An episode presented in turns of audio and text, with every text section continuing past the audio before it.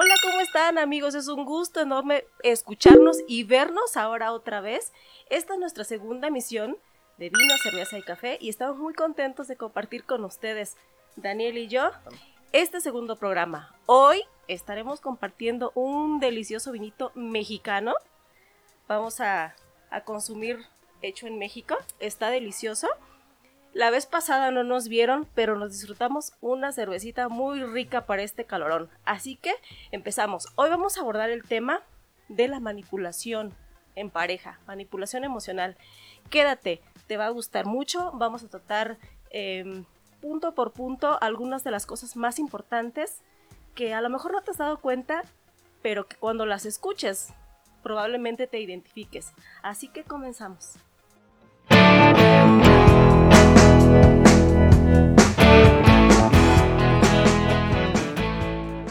Así es, Gaby, en el tema de hoy abordamos la manipulación específicamente en las parejas. Vamos a abordar del qué son las manipulaciones, cómo las vive la víctima y cómo las vive incluso el victimario, porque recuerda que esto de la manipulación, de la violencia, del ejercer un poder sobre el otro siempre es cíclico. Siempre tuvo que pasar algo para que yo tomara la postura tanto de víctima como de victimario. Entonces vamos a empezar. Y yo creo, Gaby, que quiero empezar con una pregunta con la cual hablaré por todos los hombres. Una pregunta que yo creo que a todos nos ha sucedido alguna vez y es, ¿por qué cuando le estamos empezando a agarrar el chiste, le empezamos a estar llevando la contra a un punto que ustedes dijeron, que empezamos a dar nuestro punto de vista y ese punto de vista empieza a vencer, ¿por qué de repente empieza el llanto? ¿Por qué de la nada comienzan a llorar específicamente o más en generalmente ustedes mujeres? Bueno, no nada más las mujeres, obviamente. Sabemos que eh, el ser manipulador es tanto de hombres como para mujeres, pero es cierto lo que, lo que dices. Creo que las mujeres tenemos un talento especial para manipular y es que sabemos efectivamente eh, producir lágrimas a la hora que queramos, ¿no? bueno, algunas. Entonces sí es cierto, este, muchas nos, nos caracterizamos o nos caracterizamos por saber manipular nuestras emociones, ¿no? Entonces, eso que tú preguntas, pues yo en lo personal no, no, ¿verdad? No me identifico. ¿Será? Pero... De, las, de las pocas. Seré de las pocas chicas que no utiliza el recurso de las lágrimas de la verdad para conseguir lo que quiere. Pero es cierto, sí, es muy común que, y me he topado con muchas chicas, y no nada más en una relación, ¿no? En, puede ser tu, tus hijos, tu mamá, o en el asunto laboral. Hay muchas formas de manipulación, pero específicamente ahora en la pareja, eh, sí. Sí, las chicas recurren mucho a, ese, a esa herramienta para manipular. Y pues, sobre todo para qué? Buscando obviamente un sí como respuesta, jamás un no. Entonces, esa es una característica del manipulador precisamente. Entonces, él siempre va a buscar, él o ella van a buscar siempre un sí como respuesta y te van a dar a escoger entre muy pocas opciones, opciones que obviamente solo benefician al manipulador, no a la otra persona. Y uno de los recursos que se pueden utilizar es eso, llorar para conseguir lo que quieres, como un niño. Claro, efectivamente, y qué bueno que tocas el punto del niño, porque podemos empezar también diciendo de dónde nace la manipulación. ¿Por qué sé cómo manipular a alguien? Porque no es algo que nos enseñen en la escuela o no es algo que tu mamá te diga, mira, si vas a manipular a tu pareja, si vas a manipular a tu papá o a tu mamá. Esto es bastante interesante porque cuando somos pequeños nuestro único lenguaje cuando somos bebés es el llanto. Y a través del llanto nosotros pedimos de comer, pedimos que nos cambien o cualquier necesidad. En cambio, cuando nosotros vamos creciendo, vamos teniendo también aprendizajes, algunos de los más sencillos y que ha tocado también ver en consulta, que es, no sé por qué soy tan chillón, no sé por qué soy tan chillona, me dicen algo y yo ya estoy llorando, o por qué soy tan agresivo incluso, por qué consigo las, las cosas a través de la fuerza. Y esto es sencillo, porque en algún momento dentro de mi niñez vi que eso me sirvió ah, pues no me hacen caso en la familia, grito. Entonces cuando grito veo que todos me, ponen atención. A ver, entonces cuando grito voy a tener la atención de las personas. De igual forma, cuando somos hombres y nos están agarrando a golpes y nos ponemos a llorar, nos dejan. Y eso es lo que podremos conseguir, salir bien librados. Entonces yo ya sé que antes de que me peguen, antes de que me regañen, me pongo a llorar y así me evito el castigo, o me evito lo que me está pasando. Realmente eso es una forma de la por cual comenzamos nosotros este movimiento manipulador. Claro, sobre todo que precisamente en la etapa de la niñez es cuando vamos desarrollando, adivinen qué, el egocentrismo. Entonces es donde solamente somos nosotros y después nosotros. Precisamente es en la niñez donde vamos cultivando esta parte del manipulador, que a lo mejor eh, no hemos reconocido abiertamente que lo somos, o tal vez te niegas a aceptar que tu pareja es manipuladora. Así que bueno, esta forma de que tienen los niños de hacer berrinche, de enojarse, de airarse y de, y de obtener lo que quieren, es el egocentrismo que caracteriza precisamente a un manipulador. Efectivamente, Gaby, el egocentrismo es una parte vital, una etapa dentro de nuestra niñez, y en cambio es una etapa que tenemos que superar. Es una etapa que superamos a través de la empatía, del compartir.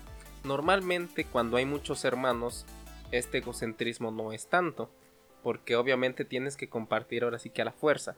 Sin en cambio, aun cuando ese egocentrismo baja, la manipulación en muchos casos sube, porque efectivamente estás compartiendo mucho, no tienes problema con el egocentrismo, pero tienes que hallar tus propias estrategias, tus propias conductas que te lleven a tener lo que tú quieres, aun cuando tu hermano también lo quiere. Eso es interesante como del egocentrismo, que es una parte innata, pasamos a la manipulación, que es una cuestión más racional, en el cómo voy a conseguir lo que yo quiero. Ah, por supuesto. Una de las características bien increíbles del manipulador es que es muy sutil. O sea, rara, rara vez te vas a dar cuenta de que alguien te quiere manipular. Esa es una de sus características. Son muy sutiles. Si recordamos que la manipulación es obtener algo y, que la otra persona sea parte de eso, y aún sabiendo que el único beneficiado vas a ser tú y no la otra persona, obviamente que esto requiere de técnicas muy sutiles y como tú decías eh, bien, Dani, muy bien pensadas. O sea, un manipulador no tiene un pelo de tonto, como decimos aquí en México. Un manipulador sabe muy bien lo que quiere, sabe muy bien sus objetivos y tú solamente vas a ser utilizado o utilizada para conseguirlos. Claro, sin duda, porque en eso porque en eso realmente es lo que consiste la manipulación, el que en el manipulado esté de acuerdo con tu plan, que lo convenzcas de tal forma que él esté de acuerdo con lo que está pasando. Eso realmente es muy interesante. Ahora, me gustaría Gaby que nos digas algunos tipos de manipulación y los vamos comentando. Para esto, para que las personas sepan cuáles son estos tipos y los trate de identificar en usted o en su pareja. Sí, Dani, mira, mm, bueno, partiendo del punto de que muchas veces no nos damos cuenta que somos manipulados o a veces que eres un manipulador, bueno, hemos detectado algunos de los de las principales características ¿no? de un manipulador y una de ellas es que precisamente un manipulador nunca va a aceptar un no como respuesta. O sea, les cuesta mucho trabajo reconocer responsabilidades o culpas. No, ellos quieren escuchar siempre un sí a favor.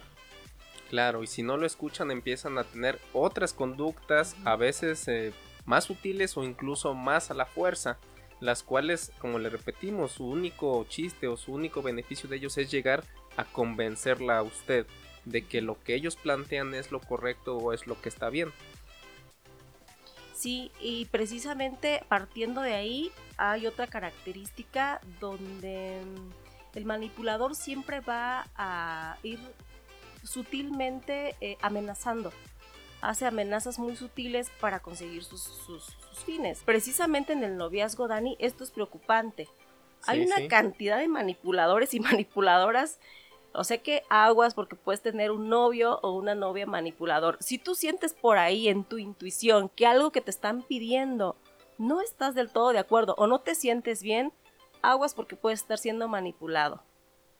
Claro, la mejor forma de poder frenar a un manipulador o una manipuladora es precisamente tú plantearte, esto es lo que realmente quiero, qué es lo que me conviene a mí de esto, porque muchas veces el manipulador utiliza la razón para justificar, ah, ya viste que tal estudio dice que si tú te dejas hacer esto en la intimidad, algo bueno te va a pasar, vas a encontrar hasta dinero, ¿no?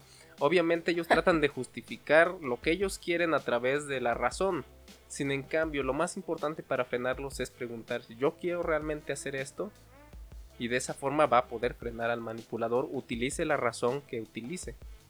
Sí, sobre todo que eh, otra de las cosas en la manipulación en pareja es que te van a poner entre el amor y el chantaje. la manipulación en la pareja es bien difícil porque mm, obviamente tú estás en una situación en la que quieres a la persona, eh, están los sentimientos involucrados, pero precisamente eso es lo que favorece al manipulador. Te pone entre el, eh, sí, el chantaje y el amor, ¿no? Entonces, eh, situaciones o frases como, entonces no me quieres, eh, si tú no me das esto o no me complaces con esto, entonces no me, no me quieres como tú dices, ¿no?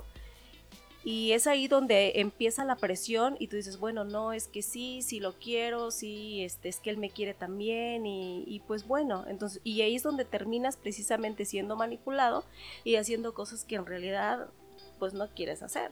Claro, algunos ejemplos de estos en los que seguramente usted pasó fue que no sé si ahorita se sigue utilizando la de la prueba de amor. O me das la prueba de amor o terminamos porque es que realmente no me amas tanto. Ahorita creo que ya se modernizó más y si no me das la contraseña del Facebook o del Instagram es que no me amas no me tienes confianza. Esas son las típicas manipulaciones que se utilizan. Pero ¿para qué se utilizan? Normalmente estas manipulaciones las utilizamos para tener control sobre el otro saber que yo puedo dominar, saber que yo puedo tener acceso a la información de con quién está, con quién habla, todo para, recuerde, utilizar en su contra después. Lo que hace estas personas manipuladoras es obtener todo ese tipo de información para después utilizarla y manipularla en nuestra contra. Voy a salir con mis amigos. No, no tienes permiso. Ah, entonces tú te quieres quedar platicando con fulano porque ya vi que te da muchos me encanta ya vi que hablan mucho por Facebook, ya vi que hablan mucho por WhatsApp. Y el chiste de él es utilizar toda esta información para obtener lo que él quiere, que es irse con sus amigos o con sus amigas. Mientras más información nosotros le demos, más posibilidad va a estar esta persona manipuladora en posición para controlarnos.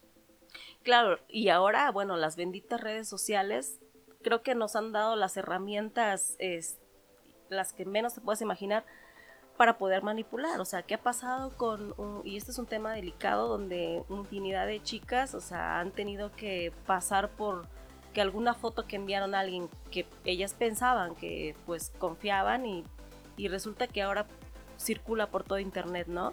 Entonces, sí, yo creo que háganle caso a su, a su intuición, chicas y chicos. Yo creo que aquí sí es este también poner un poco de sentido común y saber que, bueno, o sea, este tipo de cosas no se pueden estar compartiendo así tan a la ligera porque, y más en la juventud, ¿no? Que ahorita está... Eh, quieres mucho a alguien, te gusta mucho a alguien y de repente aparece alguien más y la otra persona ya no te gusta, pero de repente, ¿qué ya pasó? Ya le enviaste todas tus fotos, ya le compartiste cosas muy de ti, entonces no. Entonces, si eso se presta, o sea, es, es, ponerle al manipulador en bandeja de plata las herramientas, pues precisamente para, para hacer daño. Claro, obviamente es un tema importante y delicado, que una vez que lo tocamos, ahora mismo que lo tocamos, también a recalcar sobre la ley Olimpia, que si usted pasa o hay alguien manipulándola, diciéndole si no me das esto o si no lo haces aquello, voy a publicar tus fotos, voy a compartir tus videos, recuerde que hay una ley que puede ampararla y quitarle lo gracioso a ese manipulador, a ese chistosillo que quiere sacar provecho de usted. Recuerde siempre también estar informado. Y también algo importante, no todos los hombres ni todas las mujeres son manipuladores. porque también me ha tocado ver que se generaliza. Es que ella es así y seguramente todas las mujeres son así. Posiblemente no. Simplemente quizá nos estamos relacionando con personas equivocadas. Pero es importante hablando sobre ese tema, sobre los packs, sobre las fotos y los videos, que esté usted en esa conciencia de que hay una ley que puede ampararlo o ampararla en caso de que alguien realmente esté queriendo manipularlo o manipularla con esa situación. Sí, Dani, por supuesto, pero bueno, en lo que si la ley se cumple o no, mejor pues hay que ser más prudentes, ¿verdad? Y, no enviar ese tipo de cosas. Y que cree que no nada más en el noviazgo, ¿eh? Hay muchas parejas en las que, bueno, pues, usted ya ha visto, ¿no? Donde se difunden videos y cosas así y pues terminan este, perjudicando mucho a, a la otra persona, ¿no? Claro, sin duda el chantaje es, es, un punto bastante importante. ¿Cuál es el siguiente tipo de manipulación con el que nos podemos encontrar? Otra de las formas de chantaje más utilizadas es precisamente hacerte la víctima o hacerse la víctima para conseguir lo que quieras. Y esto no nada más es, o sea, esto va mucho más profundo. Hay quienes, bueno, ahorita la situación pues es complicada para todos, es difícil, hemos pasado por cosas muy eh, duras económicamente, situaciones muy difíciles y precisamente esto le ha caído de perlas al manipulador porque eh, frases así como que no es que mira cómo estoy, entonces no te importo, no me quieres ayudar, no eres empático conmigo, eh, en realidad no te importa lo que estoy pasando y ese es el argumento para manipular a las demás personas y aparte si tú te niegas hacerte sentir culpable por no, por no ayudar o por no apoyar, entre comillas, al manipulador. Hay ocasiones en las que obviamente eh, pues eres, te conmueves y ayudas. Pero ¿qué pasa? voy a poner por ejemplo el tema del dinero, ¿no? ¿Qué pasa cuando alguien te dice, oye, préstame tal cantidad, una cantidad pequeña, ¿no?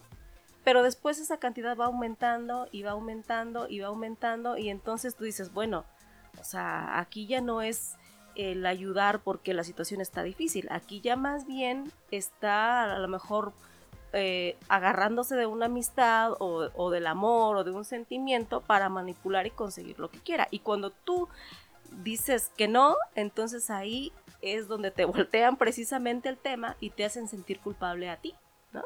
Claro, en estos tiempos es muy importante que usted entienda que hay mucho depredador vestido de presa que utiliza esta lástima, que utiliza esta victimización para conseguir lo que quiere. Esa es la forma en que ellos aprendieron desde chiquitos y es la forma que utilizan. Por ejemplo, como bien lo mencionabas, ellos siempre van a empezar calando a la persona.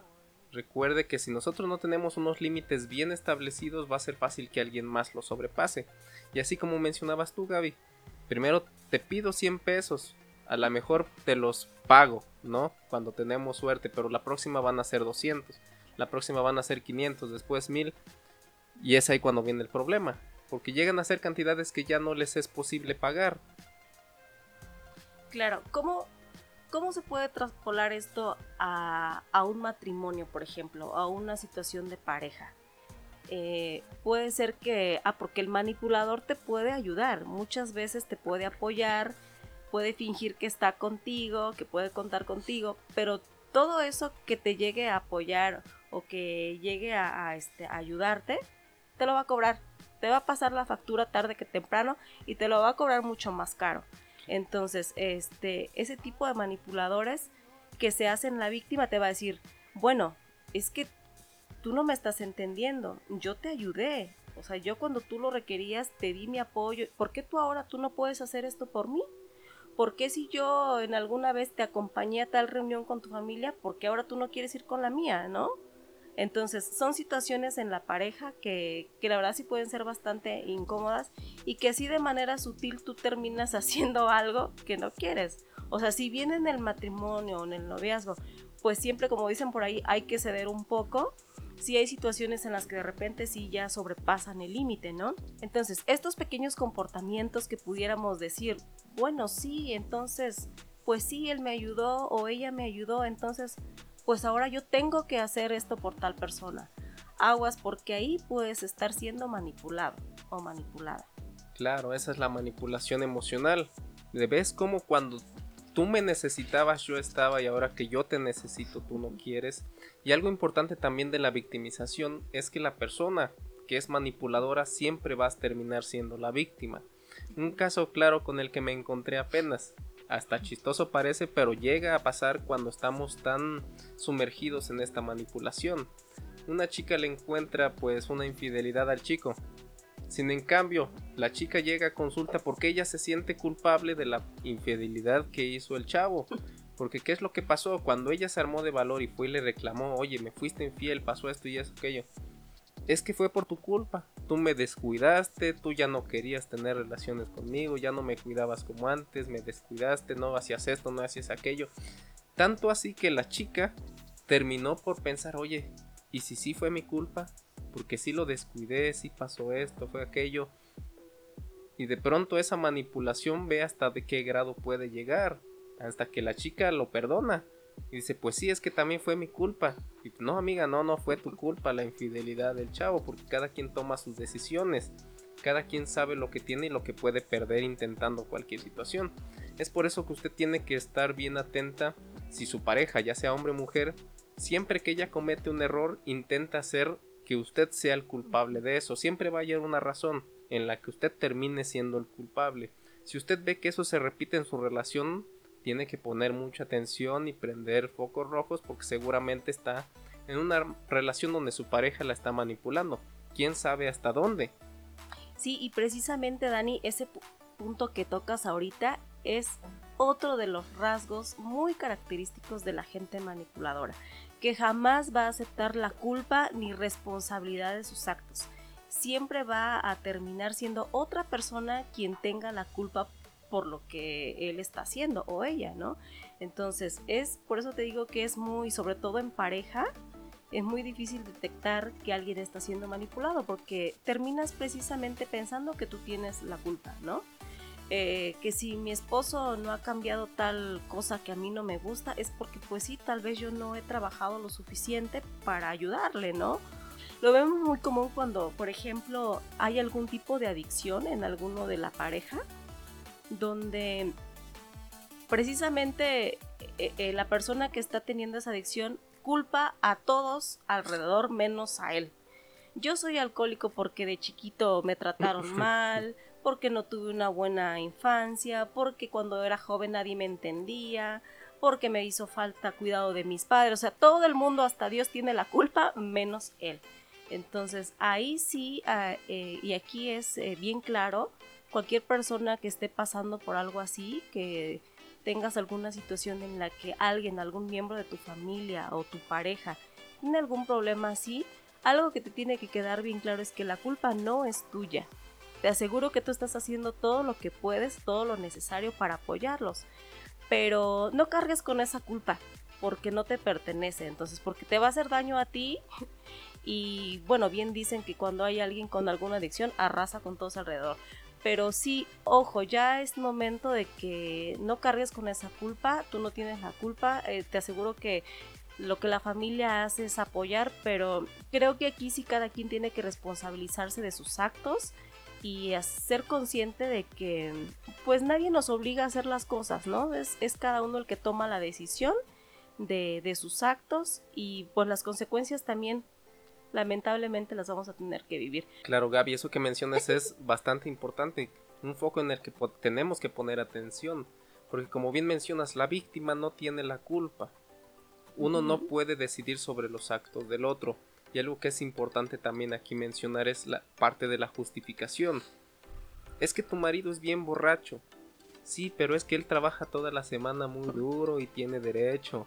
Es que tu marido es esto, sí, pero lo otro. Es que te fui infiel, sí, pero es que yo también eh, lo descuidé. De repente nosotros ya estamos justificando sus actos negativos de la persona. Yo sé que es bastante difícil que nosotros mismos podamos de cierta forma identificar cuando nos están manipulando porque siempre son micromanipulaciones muy pequeñas a tal grado que a veces no nos damos cuenta. Pero vea cómo si hay personas que lo hacen. Sus papás, sus amigos, sus familiares que dicen, oye, tu pareja está haciendo así, oye, ¿por qué aceptas esto? ¿Por qué le, le, le permites aquello? Y nosotros tenemos que tomar también en cuenta esas opiniones, lejos de enojarnos, tomarlas en cuenta, porque también sucede eso, que de tanto que justificamos a nuestra pareja se empieza a crear un, un sentimiento de ya dejen de atacarlo, ya dejen de decirle tantas cosas. Y entonces es cuando ya estamos perdidos. Porque si empezamos a justificar y empezamos a defender al agresor, al manipulador, ya nos tiene en sus manos. Por eso es importante tomar también en cuenta la opinión de los familiares, porque muchas veces, muchas veces ellos sí van a ver lo que está sucediendo. ¿Qué crees, Dani? Que eh, últimamente, la verdad, yo me he dado cuenta que la manipulación en las chicas hacia su pareja de verdad que ha subido increíblemente. O sea, normalmente hablamos de manipulación y podemos pensar que, ay, sí, nosotras somos las manipuladas. Pero no es cierto, chicas. O sea, yo he visto bastantes jovencitas y jovencitas. No quiero pensar como sean a una edad ya más grande. expertas en manipulación, claro. que traen al novio pobrecito, o sea, de verdad que súper cortito. Y cuando ves al jovencito y le dices, oye, pero es que esta chica como que, ay no, pero ay, vieras qué linda es conmigo, o sea, los fines de semana, de verdad que casi casi que me compensa todos los, los malos ratos de toda la semana, ¿no? Entonces, ellos también terminan justificando a una chica, ¿no? Ya sea porque, pues a lo mejor es una chica guapa, que probable, probablemente por mucho tiempo estuvieron tras ella y se les hizo andar con esta chica, o ve tú a saber cuántas cosas, pero pero las chicas de verdad están de quítate que ahí te voy con lo de la manipulación, ¿eh? No solamente a las parejas, a sus papás, a sus compañeros. Eh, es algo terrible porque sí, la verdad, no se vale, la verdad que eh, echando mano de que pues ahorita todo el tema del feminismo y todos esos temas de que la mujer y el empoderamiento, claro que sí, estamos a favor de que la mujer sea reconocida y de que sea puesta en alto y que se le reconozca lo que por muchos años no ha sido. Pero no abusemos, chicas. O sea, sabemos que eh, si estamos pidiendo igualdad, no se vale entonces ahora empezar a hacer nosotras algo que nunca nos ha gustado que nos hagan. Entonces, esas chiquillas manipuladoras, aguas porque lo único que, que vamos a conseguir, tanto un hombre manipulador como una mujer manipuladora, pues es un mal resultado, ¿no? Claro, y es parte de la misma cuestión cíclica de la que hablamos. Todos aprendemos de nuestras experiencias y lo vamos transmitiendo. El, hecho de que haya tanta chica manipuladora en ese sentido es porque en algún momento lo vivieron. Casi siempre pasa así. Algún hombre también que muchas veces escuchando a sus amigos, a sus hermanos mayores en la calle, que muchas veces estos consejos obviamente son erróneos, creemos cosas y empezamos a hacer cosas que no son lo correcto. Obviamente de ahí las chicas agarran y como mencionábamos generalizan, de todos los hombres son iguales. Entonces en este sentido yo antes de que me quieran manipular los voy a manipular a ellos. Y es ahí cuando en esta cuestión cíclica paso de ser el manipulado a ser el manipulador buscando a alguien que se deje manipular. Porque eso siempre va a ser así. No, sí, como bien No van a ver a dos manipuladores juntos. Sería como una guerra, ¿no? Y, y, claro, o sea, la mayoría son chicas que a lo mejor crecieron viendo cómo su papá hacía su antojo a la mamá, ¿no? Y que lo alcanzaron a ver, a comprender y dijeron, no, yo no, no voy a permitir que nadie me manipule, o sea, mejor manipulo yo, traigo a los chicos como a mí se me antoje y, y a lo mejor como una barrera, ¿no? De nadie me va a lastimar, no me van a hacer lo que a mi mamá y es ahí donde empieza, como tú dices, el ciclo de la manipulación, ¿no? Así es, todo tiene que ver con ese aprendizaje, con esa experiencia que nosotros tuvimos y el cómo la utilizan en nuestra contra. Lo que siempre va a ser más importante es saber identificar, saber identificar cuándo nos están manipulando. Recuerde que una relación tiene que haber respeto, tiene que, amor, tiene que haber amor y tiene que haber libertad, sobre todo. Porque parte de la manipulación es el cuidar al otro. ¿En qué sentido? Todo es por tu bien, ¿no? Claro. Ese es de los más comunes, pero también de los que más se nos hace difícil identificar en el otro, porque muchas veces nosotros romantizamos esa manipulación.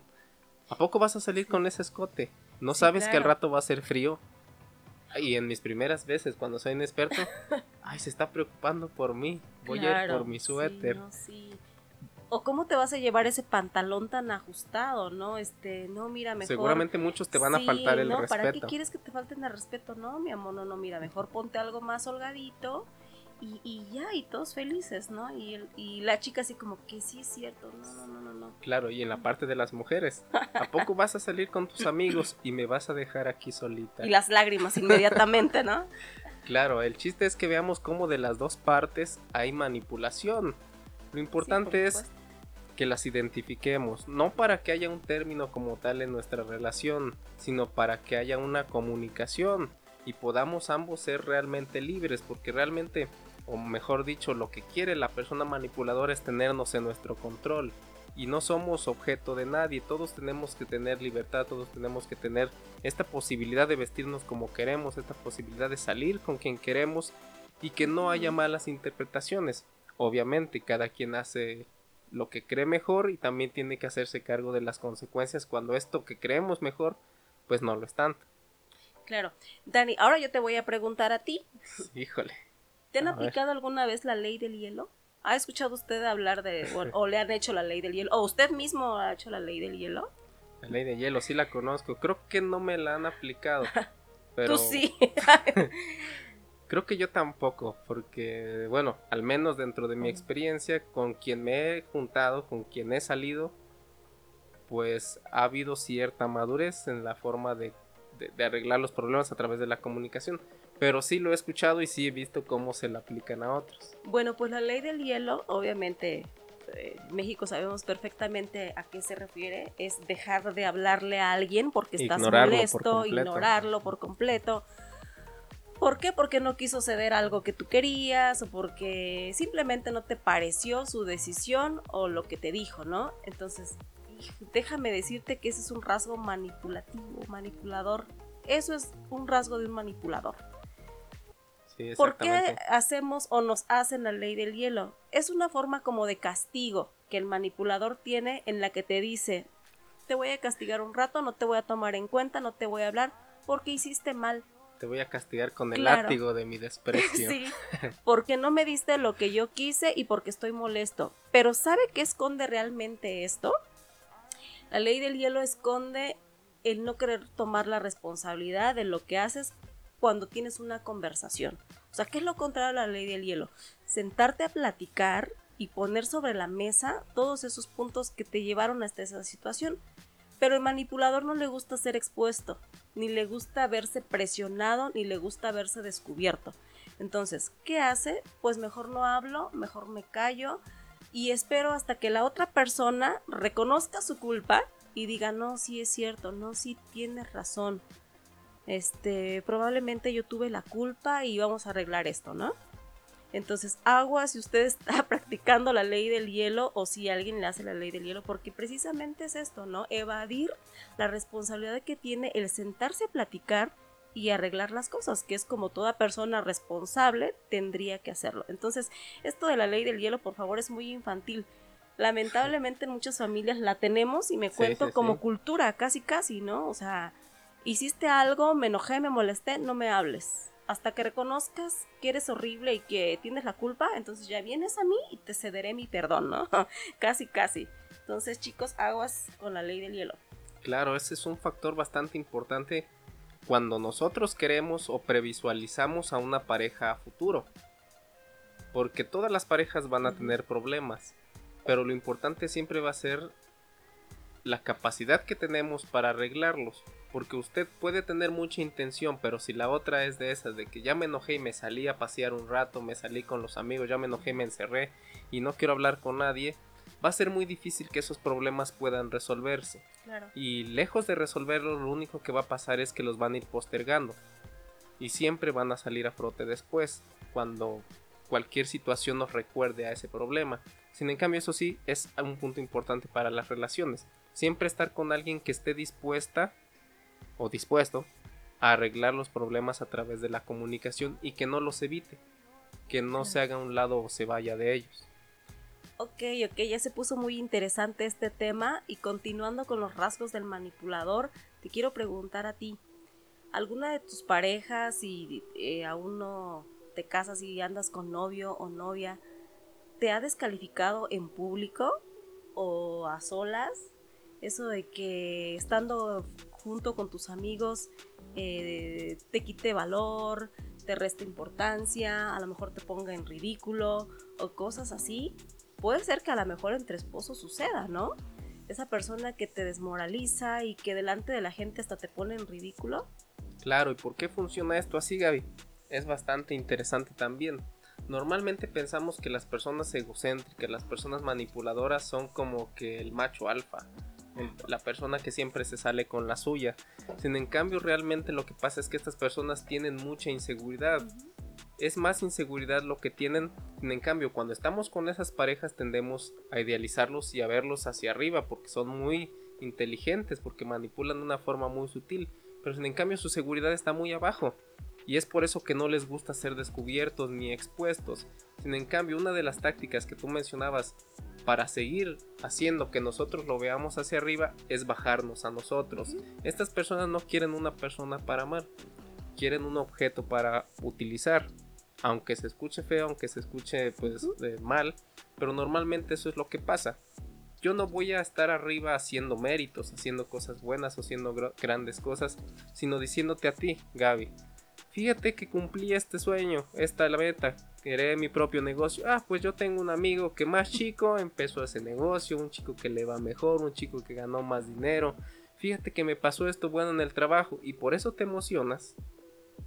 Entonces empiezan a minimizar todos nuestros logros, empiezan a minimizar todo nuestro esfuerzo y trabajo precisamente para eso, para que nosotros mismos después ya no necesitemos a él, sino que nuestra mente propiamente se convierta en ese verdugo que cuando hacemos algo importante, solita nuestra mente.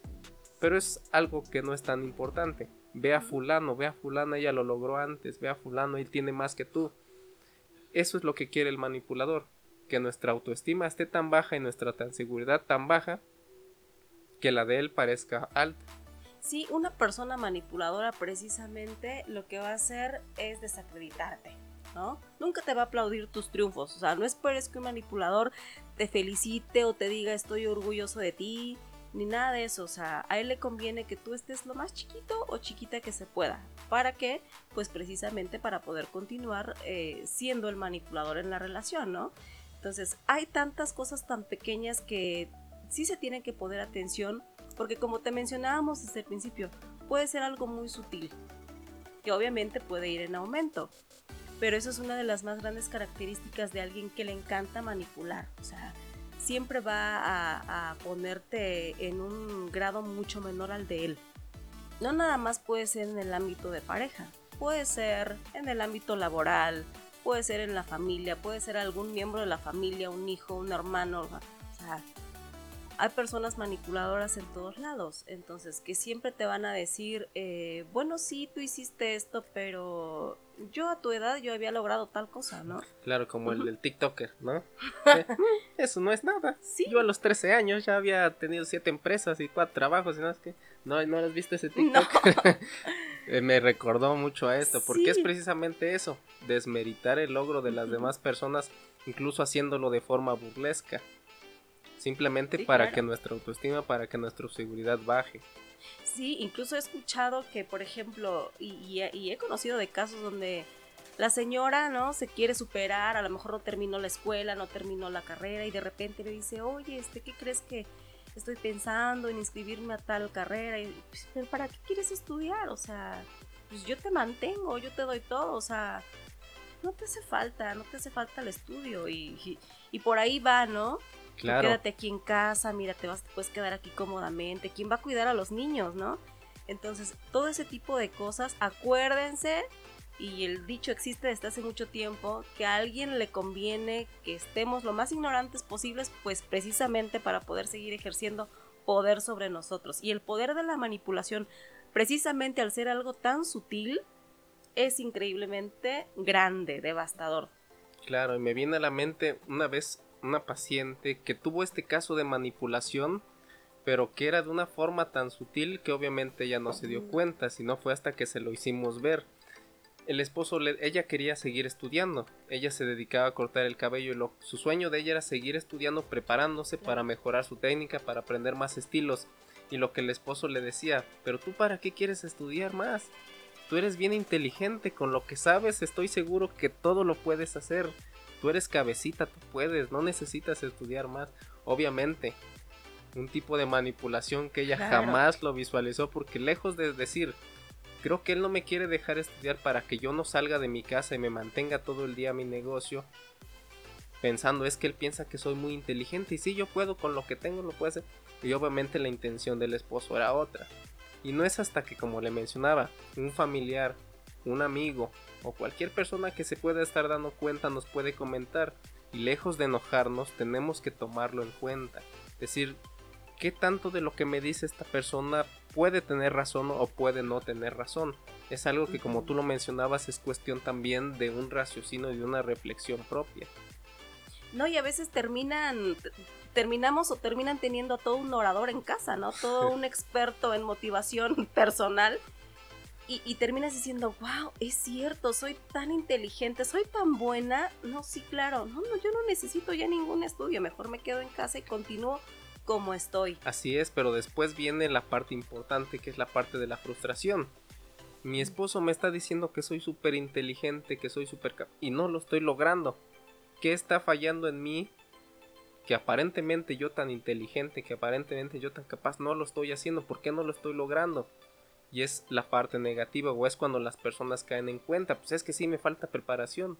Es que sí me falta esto y me falta aquello que no me está dejando mi esposo. Esa es una de las consecuencias que nosotros tenemos que empezar a prevenir para no estar en ese punto en el que lleguemos a la frustración, a la desesperación y hasta la, hasta la depresión por no poder lograr lo que según nos dijeron nosotros podíamos. Muy bien, y ahora para lo siguiente. Recuerde que nosotros eh, cada semana vamos a estar subiendo una pregunta sobre el tema que sigue, obviamente para conocer su opinión. En esta vez nosotros preguntamos a través de Instagram y a través de WhatsApp que si alguna vez usted había sentido que su pareja la había manipulado o manipulado y de qué manera.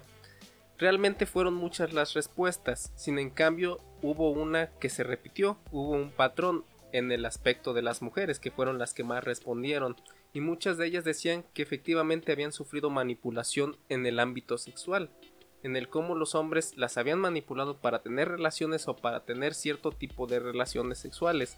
¿Qué nos implica esto? Que si hay una manipulación por parte de los hombres. ¿Cómo es que la utilizan? Por el lado del afecto. De vez que no me amas, vamos a experimentar. Tú tienes que abrir tu mente. Porque muchas veces estos son los argumentos que utiliza el hombre es que tienes que experimentar, es que tienes que vivir más, es que cómo sabes que no te gusta si nunca lo has hecho. Y de esta forma se repite el patrón de cómo las mujeres terminan haciendo cosas que no quieren por la manipulación del hombre. ¿Tú, Gaby, en algún momento te has encontrado con comentarios así por parte de amigas o de conocidas que también tengan esta misma problemática? Sí, por supuesto. Este, precisamente eh, platicando yo con algunas personas, ya señoras, este, que lamentablemente les tocó vivir, y se sigue dando, ¿eh? no porque sea ya de tiempos anteriores, de que si no accedían a algo este, eh, con respecto al tema sexual con sus esposos, lo primero que les decían es, ah, tú no quieres porque seguramente tienes otro, ¿no? ¿Y por qué conmigo no? Entonces, claro que puede ser una de las razones por las que la manipulación se ve en las mujeres en este tema. Entonces, eh, es muy difícil de afrontar, supongo, porque pues precisamente si algo cuesta trabajo a lo mejor poner en conversación y en comunicación es este tipo de temas, ¿no? Que no debería de ser porque se supone que entre la pareja debe haber confianza. Pero aquí yo creo que sí se deben de establecer los límites muy claros desde un principio. Entonces, yo creo que mientras los dos estén de acuerdo, eh, pues son libres de explorar como ellos gusten. Pero cuando alguien dice no, no me siento muy cómoda o cómodo con esto, yo creo que ahí sí deben de o debemos de dejarle bien claro a la pareja desde un principio, si yo no me siento cómoda o cómodo con esto, no va. Claro, efectivamente, así como lo comentas, cuando ambos están de acuerdo realmente no hay ningún problema, bien lo decía Gabriel García Márquez. Nada de lo que se hace en la cama es inmoral si se hace para perpetuar el amor, si ambos están convencidos, si ambos lo quieren. En cambio, el otro que mencionas también es importante, la parte de los límites. Y ya lo mencionaba yo anteriormente, es importante siempre tener los límites bien puestos. Y si nosotros le ponemos un límite a nuestra pareja y este límite la hace enojar o lo hace enojar, es porque seguramente esta persona se estaba beneficiando de que nosotros no tuviéramos este límite. Pero ahora sí, la parte importante. ¿Cómo podemos hacer para afrontar la manipulación? ¿Cómo nos enfrentamos? ¿Cómo le damos solución? ¿Cómo percibimos que estamos siendo manipulados? Bueno, pues una de las maneras de afrontar la manipulación es que no tengas miedo de decir que no. O sea, yo sé que por mucho tiempo desde niños nos enseñaron a que no podíamos decir que no. Entonces yo recuerdo cuando hasta la mamá le decía, no, es que ve, y si el niño no quería, no, es que tienes que ir, no le puedes decir que no, ¿no? Entonces, como que desde niños fuimos obligados a que siempre teníamos que ceder, bueno, pues esto se tiene que terminar si no quieres seguir siendo manipulado. Tú puedes tener toda la libertad de decir que no cuando tú quieras y no sentirte culpable por eso. saber decir que no tiene que ser tan común para nosotros y no tenemos que sentir culpa por decirlo. Entonces, yo creo que es momento de, de, enseñarnos, de reenseñarnos a nosotros mismos y a nuestros hijos que tienen todo el derecho de decir que no cuando no quieran hacer o decir algo. Claro, efectivamente. Otra forma importante, ya lo repetíamos, ya lo comentábamos, es la de empezar usted mismo, usted misma a conocerse. ¿Cuáles son mis comportamientos manipuladores? ¿Qué hago cuando estoy enojado? ¿Qué hago cuando estoy triste? Y de igual forma, ¿qué hace mi pareja cuando está triste? ¿Qué hace mi pareja cuando está enojada? Y de esa forma hacérselo ver. No es que todas las personas sean manipuladoras conscientemente. Hay personas que ya lo hacen sin pensar, se acostumbraron tanto a hacerlo que ya lo hacen como una forma de vida, lo naturalizaron. En cambio hay personas a las que nosotros podemos comentarles, oye, la próxima vez que nos enojemos, me gustaría que no te vayas, me gustaría que lo hablemos, porque eso es lo que tienen que hacer las parejas. Y en dado caso de que su pareja no sea una manipuladora consciente o manipulador consciente, lo primero que va a hacer es clic, decir, oye, es verdad, eso es lo que tienen que hacer las parejas, comunicar y empezar a hablar. Y de esa forma nosotros ir cambiando y cambiando también en la de nuestra pareja el comportamiento que tenemos. Obviamente otro punto que ya lo mencionábamos importantísimo es lo de los límites cómo podemos hablar o cómo podemos saber cuáles son nuestros límites. Y este es un tema que también pasa mucho, Gaby. Decimos, es que cualquiera puede decir, es que lo importante son los límites. Y uno les pregunta, ¿y cuáles son tus límites? Ay, es que no lo había pensado. Obviamente va a ser más fácil que cualquiera sobrepase tus límites cuando ni siquiera tú los tienes bien claros. Claro. ¿Qué es lo que tenemos que hacer? Fácil, agarro mi libreta, mi, un lápiz, empiezo a ver. En mi relación de pareja, qué, estoy dispuesto a permitir y qué estoy dispuesta a no permitir. Y de esa forma no vamos a cruzar nuestros propios límites porque ya los vamos a conocer. Y entonces en el momento en que chavo sea o la chava me sea infiel, pues decir, uno de mis límites era que si me eran infiel yo no iba a perdonar. Yo no iba a seguir con la relación. Entonces, de esa forma me escapo a todos los chantajes. De es que tú me descuidaste, es que tú le esto, es que tú lo otro. Te descuidé quizá, no te di la atención a la mejor, pero no es justificación. Yo tengo bien puesto mi límite y aunque la culpa fue de los dos, nos vemos. Y de esa forma no caemos en ese ciclo vicioso, tóxico con las parejas que están rompiendo, regresando, se son infieles, después la otra se venga. Entonces de esa forma podemos librarnos también de estas personas manipuladoras. Sí, por supuesto, porque como tú bien decías, muchas veces ni siquiera conocemos nosotros mismos qué queremos, ¿no? O cuáles son nuestros límites. Entonces tenemos que partir desde ahí. Tú tienes que ser muy consciente de que para empezar mereces este, ser tratado con dignidad, con respeto y que no vas a permitir menos de eso. Entonces tienes que, volvemos a lo mismo, a reflexionar. Aquí sí es reflexionar, no solamente si estás siendo manipulado, sino si tú eres un manipulador. De todos estos puntos que tratamos ahorita, puede ser que encajes o encajemos en muchos, ¿no? O sea, ¿qué hiciste la última vez que insististe en que tu pareja te diera su contraseña del celular? ¿Qué pancho le hiciste, no? Claro. ¿Qué, o sea, ¿qué berrinche le armaste? O sea, que aquí paréntesis. Yo soy de las que opino que dentro de un matrimonio, matrimonio, no noviazgo, no debe haber esa cosa de contraseñas en ningún lado. Yo opino eso. Puede ser que otros tengan otra opinión diferente. Pero yo pienso que en el matrimonio, por favor, si comparten la cama, no creo por qué tener contraseñas en sus celulares, pero bueno. Claro, es una cuestión de cómo se va acomodando la pareja, de cómo se ponen de acuerdo y la comunicación que tuvieron previamente. Sí, por supuesto, a qué acuerdos llegaron. Entonces tú tienes que sentarte a platicar, tenemos que sentarnos a platicar con nuestra pareja y establecer nuestros acuerdos y nuestros límites. No buscando nada más nuestro propio beneficio, no sea usted ventajosa ni ventajoso, o sea, tenemos que llegar a un límite, a un acuerdo, a un equilibrio, no límite, a un equilibrio. Entonces, eh, creo que eso es algo muy primordial. Para empezar, saber quiénes somos, qué merecemos y qué queremos, ¿no?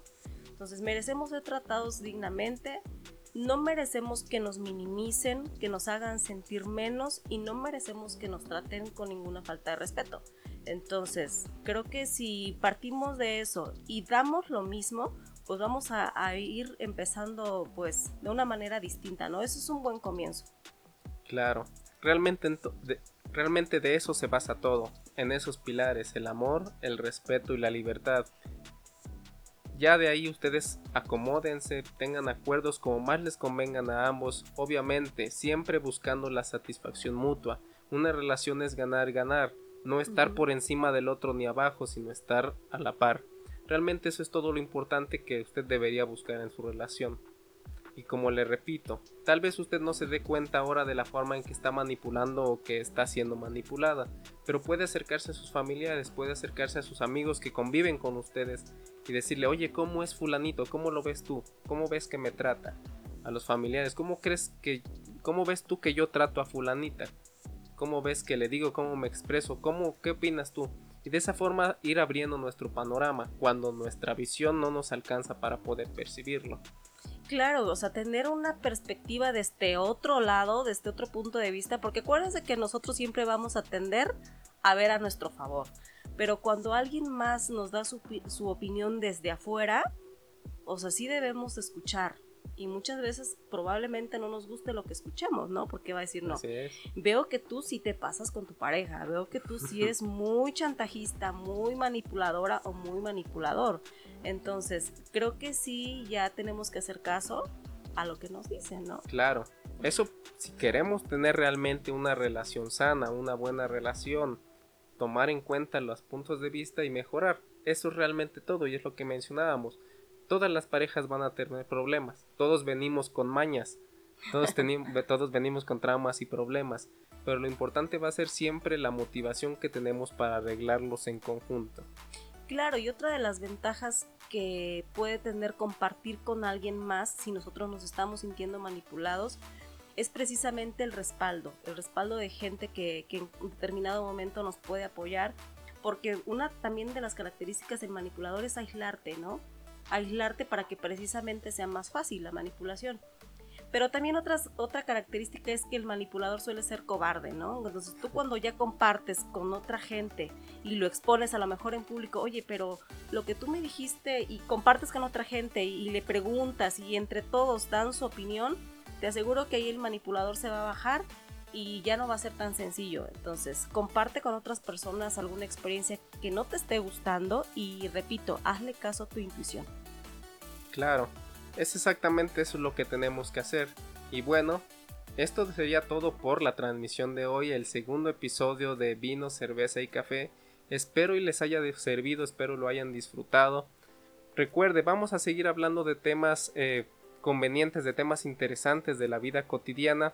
Recuerde dejar un comentario si usted ha manipulado, si usted se siente que la manipulan y entre todos poder darle respuesta, entre todos poder comentar e ir ampliando nuestros horizontes, decir, mira, esta chica, este chico pasó por lo mismo que yo, no estoy solo, hay más personas que han pasado por mi misma situación y siempre se puede salir adelante. Claro, y por supuesto, si usted siente que está ya en un grado de manipulación muy grande, no tiene por qué quedarse ahí. Siempre va a existir la manera de buscar una solución. Así que bueno, nos dio un gusto enorme estar con ustedes esta vez.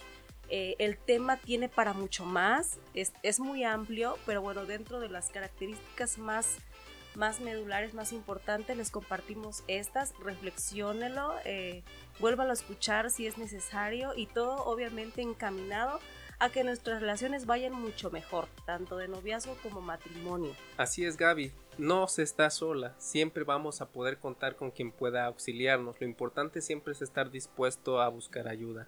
Y bueno, esto sería todo por el tema muy interesante de hoy. El próximo episodio va a tratar sobre el patrón en las parejas. ¿Por qué siempre me tocan las parejas infieles? ¿Por qué siempre me tocan las parejas agresivas? ¿Por qué siempre me tocan las parejas manipuladoras? Borrachas. ¿Por qué siempre me tocan las parejas borrachas? Ese va a ser el tema de la siguiente transmisión. Mujeriegos. Exactamente. Deje su comentario si usted ha repetido algún patrón como ese. De todas mis exparejas han sido agresivas, todas mis exparejas han sido infieles, todas mis exparejas han sido fumadoras, bebedoras o lo que sea. Vamos a estar hablando de eso sobre la próxima transmisión. Nos gustaría que vaya dejando su comentario. y usted se pregunta que cuál fue el mal que yo hice, ¿no? Para que me siga pasando esto y una, una y otra vez, ¿no? Claro que sí. Porque recuerden, las parejas las escogemos, no es algo al azar. En cambio es algo que vamos a hablar para la siguiente transmisión. Por la de hoy sería todo. Estábamos tomando un buen minito mexicano. Salud y hasta la próxima. No deje de tomar vino, es bueno para la salud, o cerveza, o café, a cualquier hora del día. Un gusto enorme estar con ustedes y compartir con ustedes, y nos vemos y nos escuchamos para la próxima.